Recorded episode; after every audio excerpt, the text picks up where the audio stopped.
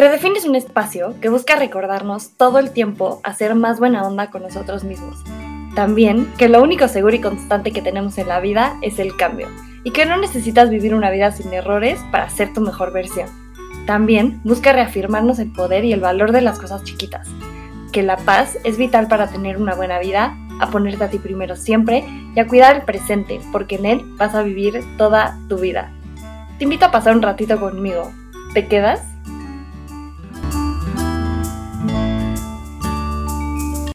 Hola, hola, hola, bienvenidos una vez más a Redefine, yo soy Cam y antes que nada quiero agradecerte por regalarme un ratito de tu vida, espero que algo de lo que escuches cambie y mejore un poquito tu día, si eres nuevo, bienvenido, gracias por estar aquí hoy. Hoy tenemos un invitado importante que tengo el gusto de conocer desde hace muchos años, desde que justamente yo creo que los dos estábamos empezando a crecer en el mundo otra vez de los toros, pero estoy muy feliz de que estés aquí, Eder, bienvenido.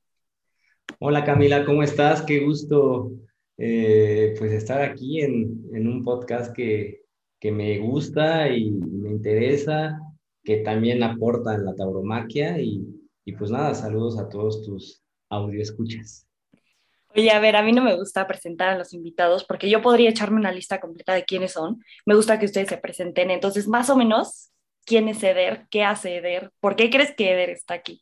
Una muy buena pregunta. ¿Quién es Eder? Pues Eder es un luchador una persona perseverante, con mucha tolerancia, eh, con muchos sueños, metas, objetivos, eh, una persona quizás muy seria, muy reservada, pero pues que al fondo muy dentro de mí hay una, un Eder muy, muy social y muy comprometido con, con todo lo que hace, con todo, con todo.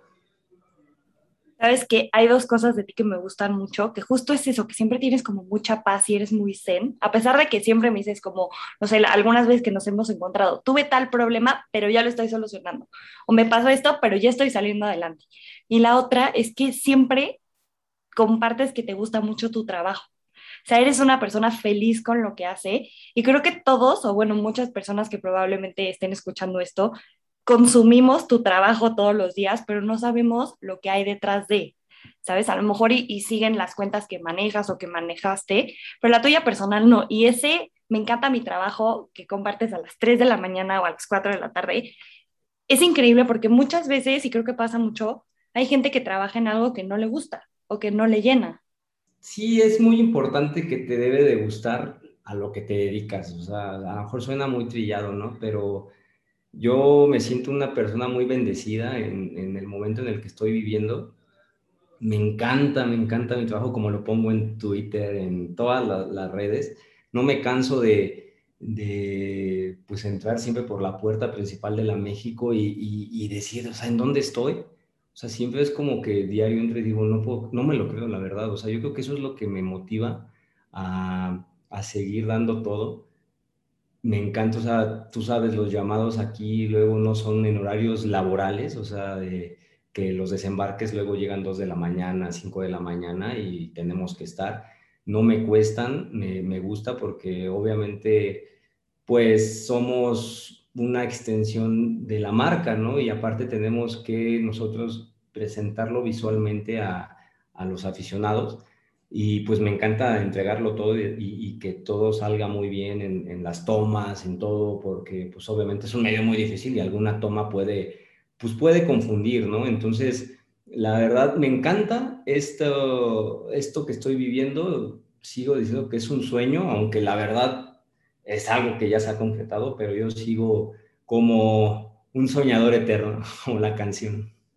No, me encanta porque justo creo que es algo que yo que sigo en Twitter desde hace yo creo que más de 10 años, mi cuenta personal veo ya, la borré y todo, pero creo que, o sea, mutuamente hemos visto el avance del otro, ¿no? De ser simples aficionados que comentaban lo que pasaba en el ruedo, en la tele, una corrida en otro estado, lo que fuera, pero como que siempre dentro del tema, ¿no? Y empezar a ir viendo tu camino, no sé, ahorita tú ya me irás contando la historia, pero creo que es como ese claro ejemplo de que a veces la vida te empieza a echar oportunidades, pero tú decides si tomarlas, si subirte al tren, si dejarlo pasar, a lo mejor decir sí a algo que no tienes ni idea, que a lo mejor es algo que no estudiaste, que no creciste con eso, pero dices, bueno, lo estudio, lo hago, no sé qué, implemento, innovo. ¿Cómo es eso? O sea, cuéntame un poquito tu historia con esa parte para que los que no te conocen, pues vayan sabiendo más o menos por qué estás aquí. Pues miren, mi nombre es Eder Gutiérrez Vargas, tengo 38 años, mi número favorito es el 11 y el 7. Casi todo lo que tiene que ver en mi vida es el 11. Yo soy del 11 de noviembre, de del mes 11, nací a las 11, o sea, casualmente luego siempre veo el reloj a las 11, 11, o sea, todo el 11 es, es para mí y el 7. Eh, soy ingeniero industrial, estudié la mitad de la carrera en el Politécnico Nacional y por, pues por no pasar química, pues me echaron del Politécnico. Ha sido mi coco la química, que ahorita pues no la he usado, la verdad, ¿eh? o sea, los que están estudiando, pues no creo que lleguen a usar química, ¿no? En, este, en la actualidad. Terminé en la UVM, eh, la empresa donde trabajaba me pagó la escuela, yo eh, era jefe de mantenimiento. Y pues a mí la verdad me encanta, así como me encanta la tauromaquia, me encanta mucho lo que es la mecánica, la física, la automatización, toda esa parte. Y pues de hecho fue así como yo, yo crecí de llegar a jefe porque yo inicié como ayudante general. O sea, yo estudiando la, la carrera, eh, me tuve que meter a trabajar porque pues yo también ya tenía que cumplir mis necesidades, ¿no? No nada más las que mis papás me podían otorgar, que han sido demasiadas, pero sí llegó un momento en el cual sí tuve yo que empezar a comprarme mis gustos y pues mi papá me dijo, Eder, pues si quieres, ahí está la puerta y tú empieza a trabajar. Entonces, empecé de ayudante general, obviamente empecé a crecer internamente en la empresa, empecé a auxiliar de ingeniería de proceso, ingeniero de, mantenimiento, después este, fui auxiliar del gerente de mantenimiento, terminé de jefe de mantenimiento, duré nueve años, pero en esos nueve años, obviamente yo vengo de una, afición, de una familia muy taurina, mi papá siempre aficionado a Manolo Martínez, mi mamá a Curro Rivera, entonces siempre era toros en la casa, toros, ver toros, iban a los toros. Yo veía que se, mi papá se llevaba a mis hermanos y yo decía, pues bueno, está bien, yo me quedaba jugando, ¿no? Pero ya cuando mi papá me empezó a llevar más a los toros, pues siempre me, nació, ¿no? Esa pasión por la tauromaquia. Y casualmente, ya casi en mi octavo año, yo como jefe de mantenimiento, pues inició Twitter. Y, y pues yo era de esos aficionados que me enteraba de las noticias taurinas pues, en los portales, ¿no? Y, antes era tan desesperante yo, yo querer saber el resultado de, de, de una corrida que pues decía dos horas, y para mí era mucho, ¿no? Yo, era, yo, yo crecí siendo aficionado del maestro Enrique Ponce y Sebastián Castela. ahorita los dos están pues retirados de momento, ¿no?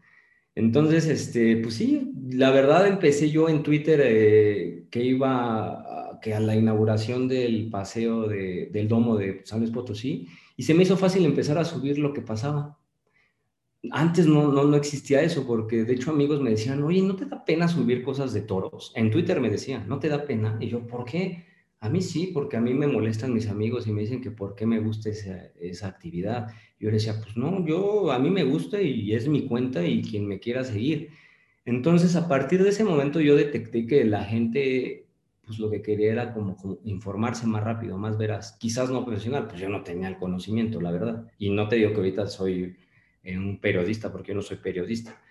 Eh, pero empecé a subir cosas, em, y que iba tal corrida subía, y pues empecé a, a, subir seguidores, llegué a mil seguidores, que para mí era en Twitter, wow, o sea, wow, llegué a los mil seguidores, y, pues yo informando, subiendo fotos súper malas, obviamente con el celular, pero decía, así el resultado de hoy.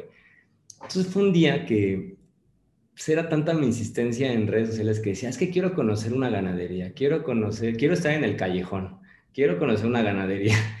Pues un día, recuerdo fue en la noche y yo iba al gimnasio y me llegó un mensaje directo de Robimi, que dije, ay, Robimi y ya me meto al perfil, ganadero de Caparica. Dije, ¿y ahora qué hice? Y, y, de repente decía, hola Eder, ¿cómo estás? Oye, pues te quiero invitar a una tienda el día de mañana. Y dije, mañana, pero pues yo trabajaba, ¿no? Obviamente. Y de repente me llegó otro mensaje, Mario su like. Y yo dije, ¿qué pasa? Y ya me dice, hola, oye, ¿cómo andas mañana para ir a una tienda? Porque pues veo que quieres conocer el campo. Y yo todavía, imagínate, Camila, todavía le digo, este, híjole, perdón, Matador, pero es que ya me llegó una invitación de, del ganadero Roberto y pues no puedo. me dice, es la misma. o sea, como que, no sé si se pusieron de acuerdo o no, pero el chiste que era invitarme a una tienda en Caparica y pues ya sabes, hoy mañana no puedo ir a trabajar, me siento mal, y el chiste que me citaban en satélite a tal hora y ya inició mi, mi camino y pues conocí una ganadería, me trataron muy bien, o sea, la familia de Caparica siempre ha sido un amor para mí, o sea, la verdad son, son unas excelentes personas que me ayudan mucho en el desarrollo. De hecho, Caparica se convirtió como en mi laboratorio. Ahí le ponía las cámaras a los caporales, le ponía las cámaras a, a los toreros, eh, volaba, hacía vuelos aéreos, ahí se me cayó en el número de veces mi, mi, artefacto este para hacer tomas aéreas, pero solo así fue que aprendí para después ya salir a las plazas, ¿no? Pero bueno, el chiste que de ahí eh, empezó la magia, así lo llamo, la magia, y pues ya de ahí yo ya me, me, me, iba cada rato con el matador Mario y en su momento estaba en Tauromaquia Mexicana y pues tenía los mejores toreros en, esa, en ese entonces que era Arturo Saldívar, Sergio Flores, Brandon Campos y que Guadalajara, que Monterrey, que León. O sea, conocí todas las plazas de toros y pues, obviamente algo que siempre yo he hecho es, o sea, voy razonando lo que va pasando, ¿no? Les preguntaba dudas, esto, cómo se lavaban los trajes de luces. incluso esto le ayudé mucho a Shaggy, al mozo de espadas, a lavar los muletas en las espadas, pero es algo muy difícil y en verdad admiro mucho a los mozos de espada. Pero bueno, el chiste que estuve así como un año, imagínate, yo faltando al trabajo cada, o sea, de repente le llamaba a mi jefe, eran 8 de la mañana y yo estaba en Guadalajara después de una corrida de toros. Este, me duele el estómago, no puedo, no puedo ir. Y, y vivía así en paso, ¿sabes? O sea, podía ir mi jefe a tocarme a la casa a ver si estaba, pero no, yo en Guadalajara y feliz. Y pues ya, así fue como, como se me empezó a meter la espinita. Y un día sí me, me dijo el, el matador Mario me dijo, oye, ¿a ti no te gustaría poner una agencia de comunicación? Porque veo que tienes muy buena eh, pues, aceptación con la gente de, los, de las redes sociales. Y yo le dije, pues no sé, yo la verdad no sabía tomar fotos, no sabía diseñar, no sabía tomar eh, videos, editar, nada. O sea, yo no sabía hacer eso. Y, y, pues, la verdad sí era como un reto, porque pues yo me dedicaba a la ingeniería, ¿no? Y aparte pues sabía que una cámara no era muy barata. Entonces, este, pues sí, todo esto inició en una corrida en, en Guadalajara, que, que, de hecho quedó en mano a mano, que toreaba el maestro Iván Fandiño, que en paz descanse, y Sergio y Arturo con toros de Barralba. Entonces, ese día quedó mano a mano y fue cuando ya inició los primeros videos del entorilamiento, en los toros en los corrales, y de ahí, Camila, de ahí fue, ese fue el primer, este, como el primer aporte que hice ya como, pues como Tauro Agencia, porque se fundó una agencia que no está muy difícil, ¿no? El nombre, o sea, Tauro Agencia, pero que pues penetró mucho en el, en el sector de los toros. Es que justo como dices, creo que es algo que no existía y que al final como que en esos principios de Twitter, o sea, como que remontándonos a esa época, era muy fácil buscar como palabras clave o por tema y no, no, te importaba que no conocieras a la gente, ¿no? O sea, yo creo que yo a ti te conocí hasta dos años después de que interactuábamos en el Twitter y así. Y justo creo que tienes toda la razón, a la gente nos gusta saber con inmediatez y obviamente en esos momentos nadie sabíamos cómo, o sea, la eficacia de un mensaje o de un tweet o de algo. Y hoy en día, pues es una herramienta que todos, o sea, tiembla y ahí vamos corriendo a Twitter a ver qué está pasando, ¿no? Una corrida que a lo mejor no sé, la reaparición de José Tomás después de una cornada. Todos estábamos ahí. Y yo creo que eso fue lo que te hizo darte cuenta como esa, no sé, esa masa que podías ir deshebrando y crecer, ¿no? O sea, porque justo no existe al final como que el tema de los toros desgraciadamente va un poco atrás de las otras disciplinas o no sé, el fútbol, el box, como que todo eso como que crece más fácil y nosotros como taurinos tenemos ciertas limitantes, ¿no? O sea, las propias redes sociales nos bloquean fotos y nos bloquean contenido y nos bloquean videos, que al final eh, es lo que nos toca a nosotros como ir encontrando esa manera. Y, y, creo que también es muy importante eso que dices, ¿no? Yo no sabía, o sea, no sabías tomar fotos, no sabías diseñar, no sabías editar videos, pero ve hoy en día lo que estás logrando. Y como todos, ¿no? A lo mejor no sabes hacer algo y como todos cometemos errores y como todos podemos tener cierta falla, pero también de eso se aprende, ¿no? Obviamente se espera que cuando estás como trabajando en las grandes ligas, ya no haya espacio o margen de error, pero claro que lo hay. Y es algo que mucha gente tampoco entiende, ¿no? O sea, todo el trabajo que hay detrás, tomar a lo mejor un curso de fotografía, un curso de Photoshop, porque pues sí, a lo mejor sí traemos como ese chip digital, pero no todo se aprende de estarle picando a la compu, ¿sabes? No, se tiene, se tiene que ser, te digo, para empezar, tienes que tener pasión. Obviamente de pasión no comemos, ¿no? Obviamente, o sea, no se come de, ay, tengo mucha pasión, pero tienes que tener dedicación. Yo era de las personas que si dije, si decía, tengo que aprender a diseñar, pues sí, obviamente por los escasos recursos que tenía en ese entonces, pues no podía pagarme un curso, ¿no? O sea, de, de Illustrator, Photoshop o de todo lo que es Adobe, ¿no? Y aquí ya te hice un comercial. Eh, pero pues yo no tenía esos, esos recursos para, para, poder, entonces pues tenía que recurrir a uno de los maestros que se llama YouTube, ¿no? Y, y era ver videos y a prueba y error, picarle a la computadora y, y recortar a los toreros, o sea, era, era, te digo, dedicación y ganas, y ganas de, querer ser, ser este, eh, pues sí alguien importante en su momento, porque esto va, va en etapas, ¿eh? O sea, sí tiene que haber una etapa de reconocimiento y ya después te tienes que mantener. Porque no puedes llegar y al primer año hacerlo mejor y ya después, pues, ya conformarte y darlo de siempre. O sea, algo que nos destacaba en, ese entonces, cuando trabajaba en Agencia, era que siempre cada año se evolucionaba algo. Siempre, siempre, siempre. O sea, era como ya un compromiso de qué vamos a evolucionar. Que salía una cámara nueva, la adquiríamos para que antes que nada en los toros la pudiéramos usar. Entonces, o los diseños, o los videos, la edición. Entonces, sí, sí fue, sí fue un proceso, tuvo que ser rápido, Camila, porque la verdad la competencia comenzó a, a crecer. Se dieron cuenta muchas personas de que en los toros se podía, podía explotar ciertas cosas, pero pues obviamente, pues no sé, siempre he tratado de siempre estar un pie adelante. O sea, siempre he tratado en su momento de, estar un poco más avanzado. Y pues sí, la verdad eran horas de estar, eh, que no, es más, no sé ni cómo volar mi dron. O sea, el día que me lo compré, por no saber prenderlo, o sea, se me fue, se me echó a volar solo. O sea, pon tú lo que costó treinta y tantos miles pesos, se me iban a acabar en dos segundos, o sea, por desconocimiento. Pero yo por emoción, yo quería ya encenderlo porque al día siguiente ya quería ir a tal lado.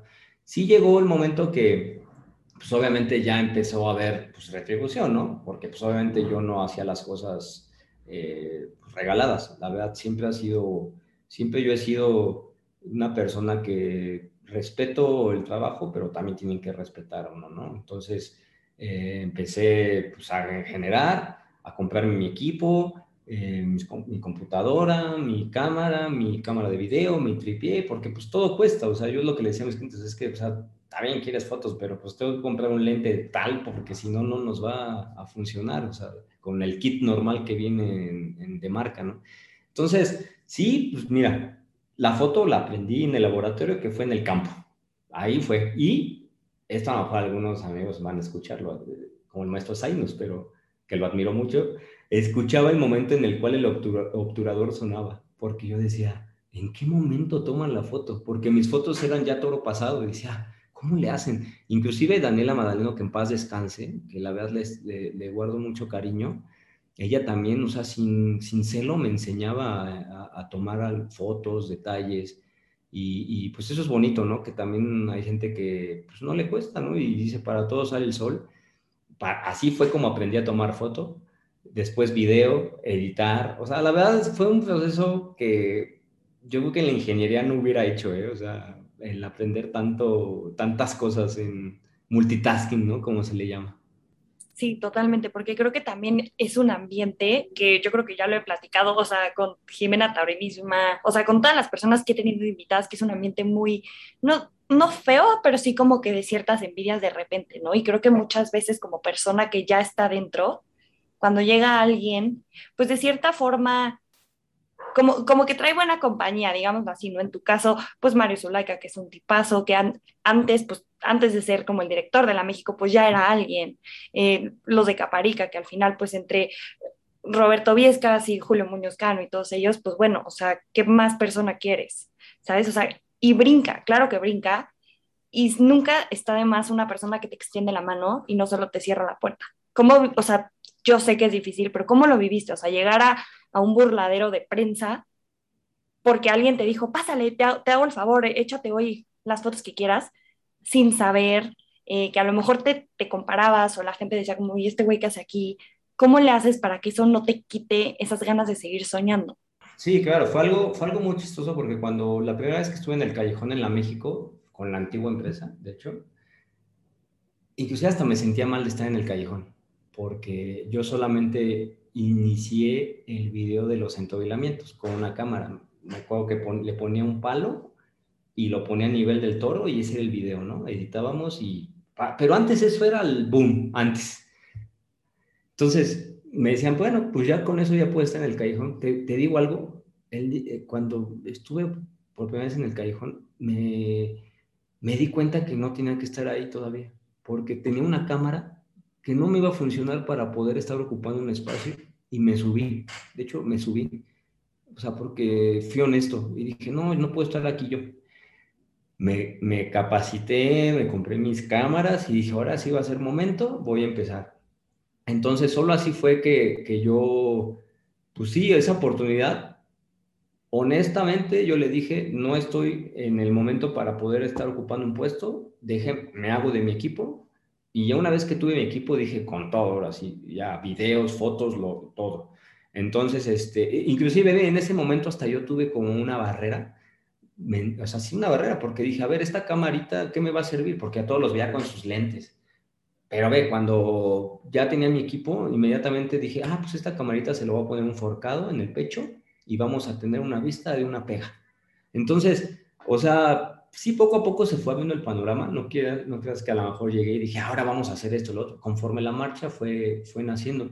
Y de lo que comentas de, del Matador Mario y de Roberto Viescas, obviamente te digo, sí llegó el momento en el que me dijeron, oye, esto es tu negocio, nosotros no tenemos nada que ver no tienes exclusividad, tú puedes eh, hacer y deshacer lo que quieras con tu agencia. Y la verdad, eso fue un, voto de confianza, la verdad, porque muchas personas pensaban que ellos me habían comprado mi equipo, que todos ellos me habían, o sea, aportado todo, pero no, al contrario, o sea, de hecho, hasta ellos me pagaban cada que iba a, hacer una cobertura. Y, y, pues fue muy bonito, la verdad, porque de ahí ya empecé a tener clientes como Joselito Adame, eh, el matador Juan Pedro Sánchez, Casa Toreros, eh, José Tomás cuando vino al mano a mano con Joselito me llamaron para decirme que querían que les hiciera el video eh, de España. Y pues imagínate, o sea, los dos años para mí yo iba a trabajar para el maestro José Tomás, pues me preocupó mucho. Y eso va mucho también en el tema de superación, Camila, porque pues es como cuando un jugador va, llega al Real Madrid. Así siempre lo he dicho o llega a la América, que yo soy americanista, ya después, ¿qué hay? O sea, es el miedo de decir, toqué ya lo más alto y esa es una barrera que tienes que quitarte en la vida y en todo. O sea, no, siguen más cosas, obviamente. Pero yo me preocupé en ese momento dije, ya estoy trabajando para José Tomás, que en su momento era el máximo exponente. Dije, ¿ahora qué? ¿Qué va a pasar? Pero no, llegaron más cosas. Gracias a Dios ya tuve viajes a España, eh, que nunca me imaginé ir a España, ya tuve viajes, he trabajado para pues, figuras de rejoneo. Entonces, la verdad, yo creo que contestando esa pregunta, pues así es como asimilas, o sea, no te tienes que pues, conformar ni, ni tener miedo, hay que superarnos. Y luego, ¿cómo se siente cumplir justo ese sueño? Hace rato me dijiste, ¿no? O sea, yo era súper fan y seguidor de Enrique Ponce y de Castela el momento en el que te toca hacer esa campaña de Castela en México, que se fueron a las trajineras, eh, o sea, ¿cómo lo vives? Porque justo es algo que, como me has estado diciendo, no lo soñaba, no lo imaginaba, jamás me vi ahí. No, hombre, es que Es que te digo, la verdad, han sido momentos muy bonitos que me siento muy bendecido. Imagínate, el, el, el video ese de la trajinera ya tenía contacto con el maestro Castela, pero el primer video que le hicimos fue en un rascacielos, aquí en la Ciudad de México. Yo la verdad emocionado más de por el video de conocerlo, porque una anécdota que te puedo contar es de que en Juriquilla me metí de monosabio para poder conocerlo. Inclusive hasta todavía jugábamos, por, y le decía, oiga, Matador, ¿por qué cuando, cuando me quise tomar la foto con usted me puso el codo? Porque en la foto se ve así prácticamente como, o sea, es que, es que no me gusta que se me acerquen mucho. Dije, ah, bueno, está bien. Pero ya cuando le hice el video y me conoció, pues, imagínate, es como si alguien conocía a su artista favorito, a su jugador de fútbol favorito, a su estrella. Yo, yo, me, yo me sentía súper eh, emocionado y responsabilizado, ¿no? De poder, de poder cumplir las expectativas que, que, tenía conmigo y pues más lo de Xochimilco, que la verdad fue una campaña muy, muy bonita pues muy contento con los resultados y más que él, porque aparte de, pues quedamos siendo pues buenos amigos. Y luego yo sé que tienes el primer paseillo grabado con un dron. O sea, es que cómo se te ocurren esas cosas de, de, que no existan. O sea, nadie lo ha hecho, nadie lo ha implementado. Ahí seguías en Tauragencia, ¿no? Sí, de hecho también eso tiene una anécdota, Camila, porque el primer, el primer paseillo que se iba a tomar desde un dron no, no fue en la México, tenía que haber sido en Pachuca, en la encerrona de Joselito Adame, pero como a mí me tocó ya volar los manuales, le tenías que poner rec a la cámara. Y se me olvidó ponerle rec en el pasillo de Joselito en su encerrona, y ese iba a ser el primero, pero por azares del destino, fue en la México, en, en una corrida inaugural que fue el maestro Morante, Payo y Diego Silvetti con toros de Barralba. Y fue una emoción, imagínate, yo estaba o sea, temblando, porque los drones no, no creas que nada más es volarlo y ya, o sea, tienes que controlar muchos parámetros, desde la, si hay este, interferencias magnéticas, si hay satélites para poderlo volar, el aire. Entonces, la verdad, cuando, cuando hacer el vuelo y lo aterricé casi en mis manos ahí en, en la barrera, o sea, dije, lo hice, lo hice y, y pues es muy bonito, ¿no? Que quede en el recuerdo. A lo mejor muchos no lo saben, ¿no? Porque hay muchos nuevos aficionados que se están haciendo, pero hacer esa toma para mí me llenó el alma y, me dio más ganas de seguir innovando en este medio tan ortodoxo. Es que sabes que está caño, porque está bien poder ver tu cara, o sea, se ve como si un niño te estuviera contando su súper travesura, o sea, estás contento, estás feliz y, y también se te escucha. Y justo, o sea, a ver, me queda claro, ¿no? En ese momento estabas viviendo un sueño, pero ¿qué venía después? ¿Qué sigue? O sea, estás en tu agencia, no sé qué, trabajas con mil empresas diferentes, la México, no sé qué, bla, bla, bla. Y luego, ¿qué pasó? ¿Cambia la administración? Tuve, bueno, antes también como tema, tema personal y profesional, la verdad no me da miedo comentarlo ni pena, y son cosas que nos pasan cuando nos rebasa la situación. Sí, sí llegó un momento en el cual no tenía ya personal, porque antes era yo, antes yo el que manejaba 20 cuentas, y llegó el momento que me rebasó tanto lo que son las actividades y las responsabilidades que perdí, empecé a perder clientes. Es algo fuerte, o sea, porque algo que me, que me caracteriza es que yo me tengo mucha empatía en la campaña y la hago mía, la hago propia, o sea, eh, yo sufro con la campaña, yo gozo con la campaña, si un tweet no llegó a tantos retweets, si un post no llegó a tantos likes, la verdad lo cuestiono y digo, ¿qué pasa? O sea, todo eso soy muy analítico. Y, y pues cuando empecé a perder gentes importantes, la verdad, o sea, como el Mator Sergio Flores, la Ganea Caparica, eh, Joselito Adame, dije, ¿qué está pasando? O sea, tengo que, tengo que replantear y quizás caí en una zona de confort que yo creo que es muy normal, ¿no? Pero yo no lo quería ver así hasta que me puse a analizar las cosas y pues tuve que volver a, a replantear mi estrategia y pues dio resultados. Y cuando cambió la administración, pues obviamente, pues yo como tal agencia seguía haciendo la generación de contenidos de, la Plaza de Toros, la, cobertura, la campaña digital. Entonces, pues obviamente ya era una, un enfoque diferente administrativo, estratégico, o sea, sí se notó el cambio de, digo, sin decir de la otra empresa, porque yo, no, yo, yo nunca pude saludar al doctor Herrerías, yo nunca trabajé, pero yo nunca lo, lo traté. Y la verdad es alguien que, pues digo, también se le admira, ¿no? Por todo, tanto lo que, todo lo que hizo. Pero ya llegando a esta nueva empresa, pues sí, sí hubo muchos cambios de control, administración, planeación, o sea, algo muy diferente que los taurinos no estamos muy acostumbrados a algo que es, ahora sí que la administración.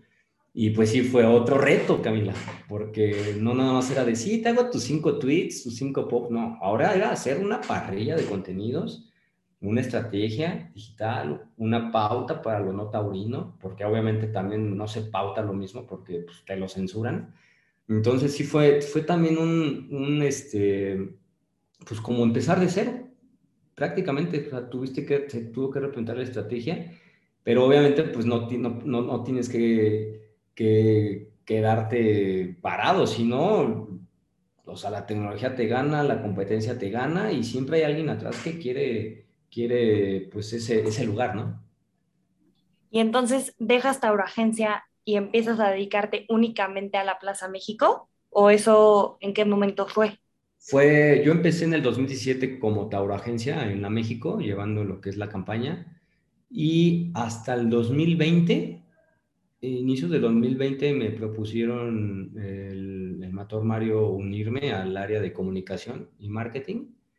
Eh, y, ahí fue cuando, pues sí, la decisión tenía, obviamente tenía que, que dejar a Agencia, que pues, imagínate, algo tuyo, algo con el que creciste, pues, pues sí, la verdad a mí me costaba, ¿no? Porque tenía que entrar de Godín ahora, porque no, o sea, no era, yo en Agencia yo tenía mis tiempos, podía mis comidas con los clientes, podía irme al campo, aquí no, o sea, aquí era prácticamente como ves, o sea, estar en oficina, pero siempre soy una, una persona que piensa no las consecuencias, sino que lo que va a acontecer después. Y dije, la verdad, es la plaza más importante y no puedo desaprovechar esa oportunidad. O sea, no la puedo desaprovechar porque aparte, igual mi papá, imagínate, mi papá siempre me trajo de niño, él siempre estuvo aquí en la plaza como aficionado y, y ahora imagínate tener un hijo que esté también ahí trabajando, pues para él es un orgullo. Digo, a pesar de que es toro, pues ese, ese orgullo, lo que él siento mi mamá,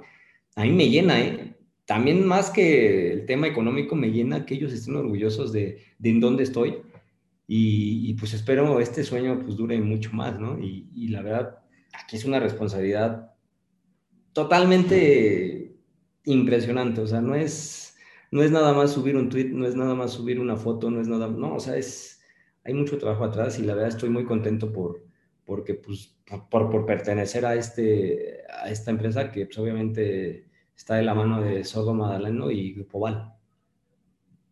No, y me queda claro que justo muchas veces la vida nos pone como esas dos oportunidades, ¿no? Y a lo mejor una zona de confort para ti hubiera sido quedarte con tu agencia y seguir buscando qué novilleros, qué toreros, qué ganaderías, pero al final eso que te hubiera hecho crecer.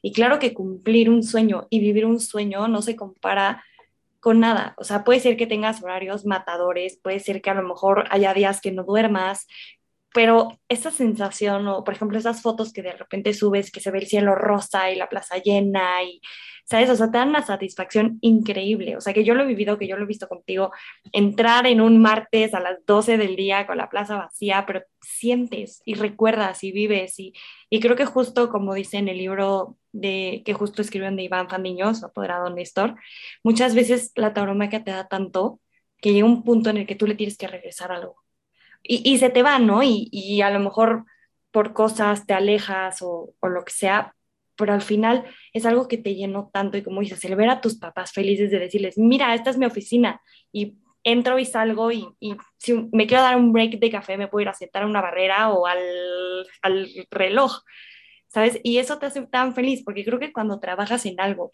que te gusta, que te llena, que no te importa si es entrar a las 6 de la mañana o a las 8 de la noche, no te cuesta y eres feliz y lo disfrutas y vives ese sueño. Totalmente, o sea, es, es totalmente el, el, hecho de... Y yo digo que en su escala le ha de pasar a más colegas, ¿no? O sea, quien trabaje para la Plaza de Mérida, quien para, trabaje para la de Guadalajara, la de León, el hecho de estar ya teniendo esas riendas de la comunicación y es algo muy bonito, ¿no? O sea, porque pues, obviamente te digo, todos, todos aquí estamos por pasión, pero obviamente esa pasión se transforma, ¿no? Y la tienes que transformar de la mejor manera, porque pues, pues obviamente te digo, de, de, pasión y arte, pues no, no comemos. Obviamente siempre tiene que ver un tema también de dinero, ¿no? Una motivación. Entonces, eh, súmale eso, más aparte que estás en un lugar que te gusta, pues, pues más bien no es trabajo esto, o sea, no sé cómo le puedo llamar, o sea, es una gozada, se le puede decir, y, y pues es muy bonito ya después cuando cuando anuncias, eh, obviamente sale a la luz los diseños, los videos, pues es, es, donde tú dices, ah, descanso, o sea, y obviamente sigue más abajo, pero es, es algo muy bonito. Y, esto es para todos, o sea, quien sea ingeniero, quien trabaje en, en, tal empresa que sea su sueño, quien sea doctor, que esté en el hospital tal, yo creo que eh, todo esto de la tauromaquia eh, pues va ligado a todas las áreas, ¿no? Y, y cómo es la vida, ¿no? O sea, te te puede, te puede gustar cierta cosa y tú vas a buscar por llegar ahí, ¿no? O sea, así es esto, o sea, es como yo lo, lo veo, Camila. Sí, y creo que justo yo muchas veces lo digo, ¿no? Al final, una corrida de toros se parece mucho a la vida. Hay de todo. O sea, hay miedo, hay incertidumbre, hay gozo, hay celebración, puede haber accidentes, hay gente que está enojada, hay gente que está feliz, hay gente que llora, hay gente que se enoja y se va. Y, y creo que, y esto tú y yo lo habíamos platicado mucho, ¿no? Todo es prueba y error pero por ejemplo ahora que están haciendo estas campañas de atraer gente nueva y, no sé, a lo mejor promociones, lo que sea, hay gente que no le gusta, hay gente que no le parece eh, algo. Y a lo mejor los modos de reclamar no son los mejores. Pero también cómo se vive esa parte, ¿no? esa dualidad en la que hay gente que te está diciendo, eres un fregón, qué padre te quedó, no sé qué, qué padre video, etc. Y gente que dice como, qué tontería, o en peores palabras, ¿no? O sea, cómo lo balanceas en tu vida y esa satisfacción que te da a ti tu trabajo, o sea, sin escuchar lo que te diga el otro. Mira, pues una de las partes importantes en mi, cuando llegué a esta empresa es que, por ejemplo, nuestro director, eh, Juan Pablo Balleres, pues es un enamorado del capital humano, del desarrollo del capital humano, y yo he recibido demasiados cursos y capacitaciones en, en, ese tema, o sea, eh, me acaban de dar un diploma en el ITAM de comunicación y crisis, ahorita estoy en, un programa gerencial de VAL, y quieras o no te desarrolla eh, en, todas en todos tus, tus conocimientos, tus percepciones, tu manera de ver las cosas, tus panoramas. Obviamente también yo a la par he tomado terapia, no por lo que me digan, no, sino por crecimiento personal. Eh, entonces siento que me he desarrollado en el tema pues sí, te digo, personal, laboral, y sé tomar, sé, sé, tomar bien todas esas, eh, pues sí, antes te lo juro, o sea, me veía un tweet donde me ofendían y decía, no manches, o sea, no puede ser, ¿por qué se expresan así? Ahora no lo veo, no digo, ja, ja, ja, qué risa, no, lo tomo en cuenta, pero obviamente me sirve para, para poder hacer una mezcla entre lo que sirve, lo que no sirve y ver de qué manera podemos hacer eh, contenidos que le guste a la gente, ¿no? Sí, la gente tiene que entender que ya estamos en una era muy digital, una era que los algoritmos, o sea, hoy en día no te, no te, no te dan alcance, por ejemplo, lo, hemos visto, o sea, yo pongo un video en las cuentas de la México con, con El Cielo Andaluz y llega a 2.000 personas y pones una canción en tendencia, ya sé, o sea, va a llegar a 20.000, 25.000 y es lo que tiene que entender la gente. O sea, en verdad ya en seis años yo ya le pude haber dado la vuelta a todos los pasos dobles. O sea, ya, y hubiera pasado lo mismo. Entonces, yo lo tomo de la mejor manera, pero esto es un negocio. Y así es como lo veo. O sea, ya sí está bromaquia, pero yo ya lo veo como un negocio. Y obviamente mi principal consumidor es quien entre y paga un boleto. Y obviamente, pues lo que se ve reflejado en el tendido es el trabajo que también digo, tampoco es que se cargue todo al área de de, redes, ¿no? Se hacen esfuerzos importantes, pero sí siento que he podido poder asimilar bien todos los comentarios. A mí hasta un día me dijo mi mamá, mira, tu mamá se queda aquí y si te lamentan en redes sociales, tú no te preocupes, yo te sigo queriendo, échale ganas. Y sí, o sea, prácticamente, yo, yo lo único que le pido a esa gente es, pues, ni respeto, solamente comprensión de que ya estamos en una era muy diferente y que también ellos se tienen que unir prácticamente a esta, esta difusión, porque pues hay que ser sinceros, se nos está acabando ese relevo generacional y tenemos que inyectarle a más gente la pasión por los toros. Sí, al final creo que algo súper importante en la vida es eso, es esa satisfacción que te da a ti lo que tú hagas. O sea, la gente va a decir mil cosas, pero mientras tú estés en paz y mientras tú estés feliz, muchas veces nos olvida. Y, nos empezamos a, a, volar la cabeza con lo que digan los otros, cuando realmente lo que importa es lo que digas tú.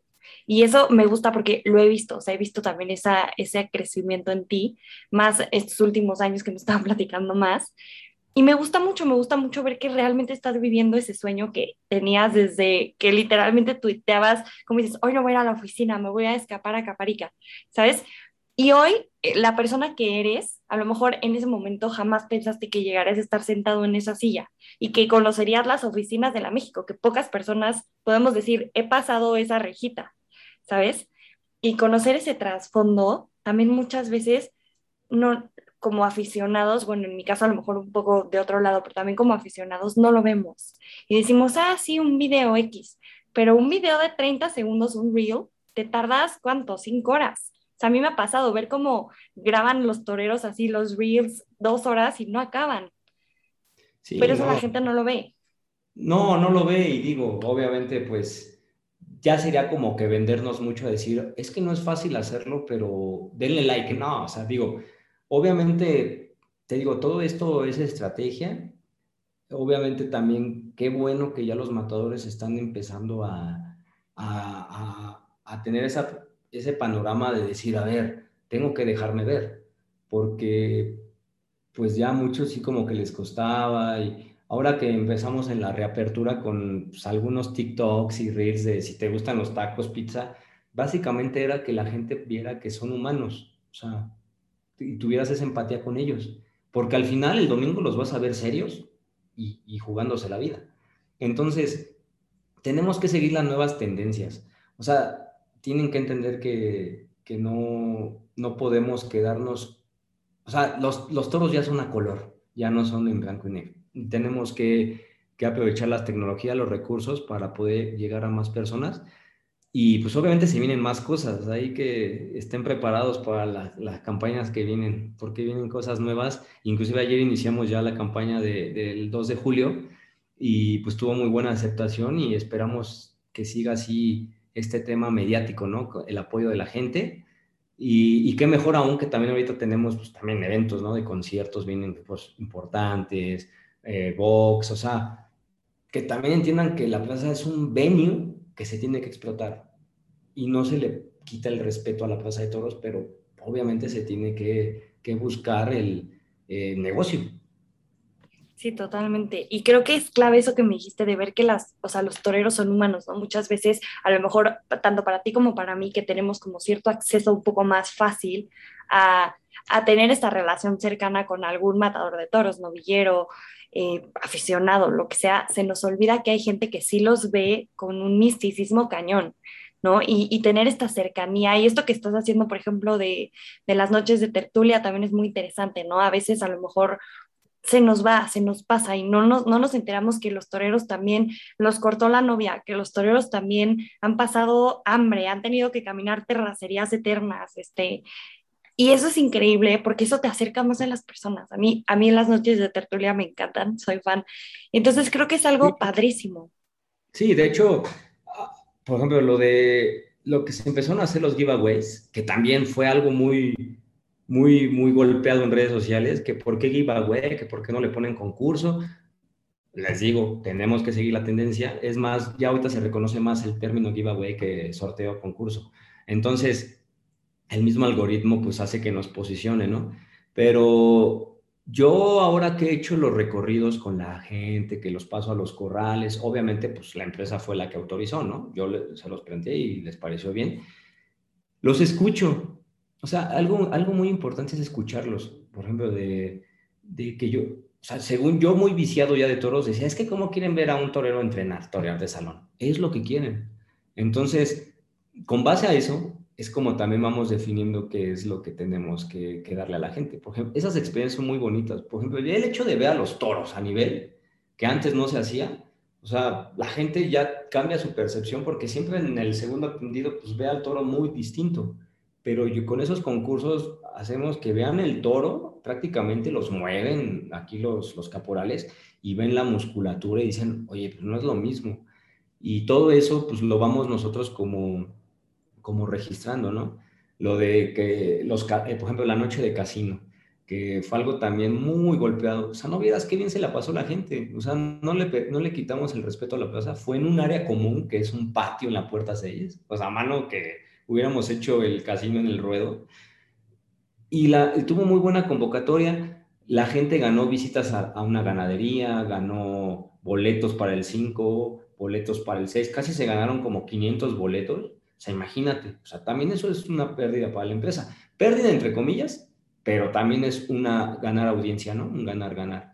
Ahora, las noches de tertulia, pues digo, yo, yo ahorita estoy fuera de ese proyecto, pero obviamente acompaño a, la familia del Mesón Tabino, que pues la verdad los estimo mucho, a, Pamela y a, a, su papá, la verdad, echan, o sea, le echan mucha afición ellos aportan también ahí su, su granito de arena, ¿no? En la tauromaquia y pues obviamente pues, sí, han, ido invitados. Apenas también se tuvo una con mujeres, que la verdad estuvo muy... Yo no me las pierdo porque yo ya voy a disfrutarla con mi carajillo, mis gauneras, pero la verdad le echan, le echan mucha afición y, y pues, te digo, ese es el amor, ¿no? Que se le tiene, que se, se le tiene a la, a la, fiesta, ¿no? Y ellos como, sí, restauranteros y que su restaurante es de un sector muy taurino, pues obviamente hacen eso para para fomentar la afición. ¿Cómo ves, Camila? No, me encanta, creo que esto, o sea, estamos teniendo una plática súper padre, porque justo te repito, o sea, hemos visto cómo hemos crecido los dos dentro del medio, entonces está increíble. Y bueno, a ver, ya más o menos como para ir cerrando, si ahorita le pudieras dar un consejo a ese Eder que faltó al trabajo, que inventó que se sentía mal, que le escribió su laica y Roberto Viesca de que ven, te invito a una tienda mañana, no sabía ni qué ponerse, no sabía en qué se iba a ir, qué botines, qué jeans, de camisa, de saco, o sea, ¿qué le dirías? A, años de lo que has logrado. Ve, ve a la tienda, ve y, y disfrútalo y no te vas a arrepentir. Eso le diría, la verdad, a, a ese Eder soñador, a ese Eder sin barba, sin canas, sin arrugas, que muy orgulloso estoy de, de, estos ocho años que he estado sirviendo para el toro y, a la fiesta de la tauromaquia. Muy orgulloso de mis canas, de, te digo, de, mis arrugas, porque siento que, han valido la pena y, y pues me ha, me ha, dado mucho, mucho, mucho, la verdad. O sea, yo creo que lo volvería a hacer. Y, y sí me he puesto a pensar qué sería de mí. Yo, según, yo todavía estaría ahí en un escritorio de jefe de mantenimiento o gerente con mi panzota y bien conforme. Y la verdad aquí creo que pude experimentar lo que es salir de una zona de confort y, y pues muy contento. Y no estoy nada arrepentido de haber cambiado mi giro, que, que es ingeniería industrial. ¿Vale la pena soñar? ¿Los sueños se cumplen? se, sí se vale, sí se vale la pena soñar, pero no hay que vivir soñando, hay que concretarlo. Porque muchas veces tenemos sueños que nunca vamos a cumplir y hay que ponerse sueños a, media, a corto, mediano y a largo plazo. Porque la verdad, si a veces nos, o sea, son sueños, obviamente, ¿no? Un sueño es algo que es como, como inalcanzable, pero a veces nos exigimos tanto que podemos caer en el no, no puedo. Entonces, no hay que ser tan duros, pero sí hay que ser eh, dedicados. ¿Qué sigue para ti? Pues, ¿qué sigue para mí? Ay, a mí yo creo que ya la vida me está, pues, no sé, ya me está, me está ya pidiendo una pareja, un edercito, no sé, o sea, son, o sea, son también la vida te lo va pidiendo, ¿no? O sea, no es de que esté así escrito, Eder, ya a los, pues, tengo 38 años, a los 40 ya tienes que estar casado. Ay, sí, ya me voy a casar. Pero no, o sea, yo creo que la vida te lo pide, el crecimiento que vas teniendo, te vas, eh, estás sintiendo seguro de ti y pues creo que también es un paso que tenemos que dar en lo personal, ¿no? En lo profesional, pues yo creo que mantenerme, bueno, no, no, sí mantenerme, pero irme desarrollo, desarrollando más en esta empresa en la que estoy. Me encanta. Me encanta. Pues muchas gracias por haber aceptado, Eder. De verdad estoy muy feliz porque hemos hecho cosas juntos, hemos platicado muy a gusto. Siempre que nos encontramos afuera de la México nos saludamos con mucho gusto, sea en una corrida o en un martes casual que yo salí a correr y tú fuiste por tu coca. Pero de verdad me da mucho gusto. Y, y más el, o sea, el haber sido una persona que de repente veía en el tendido y mi mamá me decía, ¿y él quién es? Yo, ma, de Twitter, X. Y ya, te lo juro, te voy a decir, yo tengo una anécdota. Un día era la despedida del, de, del Sotoluco. Mm. Y, ajá, entonces mi abuelo tenía sus derechos de apartado, pero resulta que éramos más personas que los derechos de apartado. Entonces compró boletos así de que fila 23 de segundo tendido. Y a la mera hora dicen, no, pues somos 12 y hay 6 lugares, se van a rifar. Ok, que se rifen, no sé qué. Pues que me toca la fila 23. Y como buena puberta, yo hice mi berrinche. Pero un berrinche súper innecesario, ¿eh? Pero bueno, yo hice mi berrinche, me senté en la fila 23 y tú pasaste por atrás y nada más me agarraste el hombre y me dijiste, ¿por qué llora ganadera? Y yo, pero bueno, o sea, yo en un llanto de un lugar donde se veía perfecto, la plaza llena, o sea, y nada más mi mamá me volteó a ver y me dijo, ¿quién es? Y yo, ma, un amigo de Twitter. y ya, y así, o sea, nos hemos encontrado en León, en Pachuca, en Lagos, o sea, en mil lugares y siempre nos saludamos con mucho gusto. Entonces, estoy muy contenta que hayas aceptado estar aquí y que escuches el podcast, porque sé que lo escuchas. No, la verdad lo escucho, sí me ha ayudado. Hay muchas cosas que, pues no se puede buscar empatía o en, en lo que dicen, pero la verdad me gusta mucho escucharlos. O sea, veo, veo luego tus reels que subes y, y me causan mucha, pues sí, me gustan mucho porque también veo tu pasión no por la tauromaquia, sino por la vida, por la vida, o sea, por el desarrollo personal y también tú pues, a, la edad que tienes, que estás muy joven, también por todas las cosas que has pasado, lo de tu abuelito, que obviamente yo también ya he pasado por un tema así y, la verdad yo sufrí mucho con la pérdida de un abuelito, no me imagino tú, que era casi tu, tu confidente, la verdad, este, pues también la has echado para adelante y, y, pues no, pues te agradezco. La verdad, yo creo que pocos amigos yo he tenido aquí en la tauromaquia y puedo decir que uno de ellos eres tú. Y, qué chistoso, la verdad, por hacer del destino nos encontramos ese día que estabas con tu perrito y, y que ya hasta la subimos a las cuentas de la México y, fue muy aceptado. Y, y la verdad es, bonito, o sea, es bonito todo eso de, de, lo que vas generando, ¿no? Vas cultivando.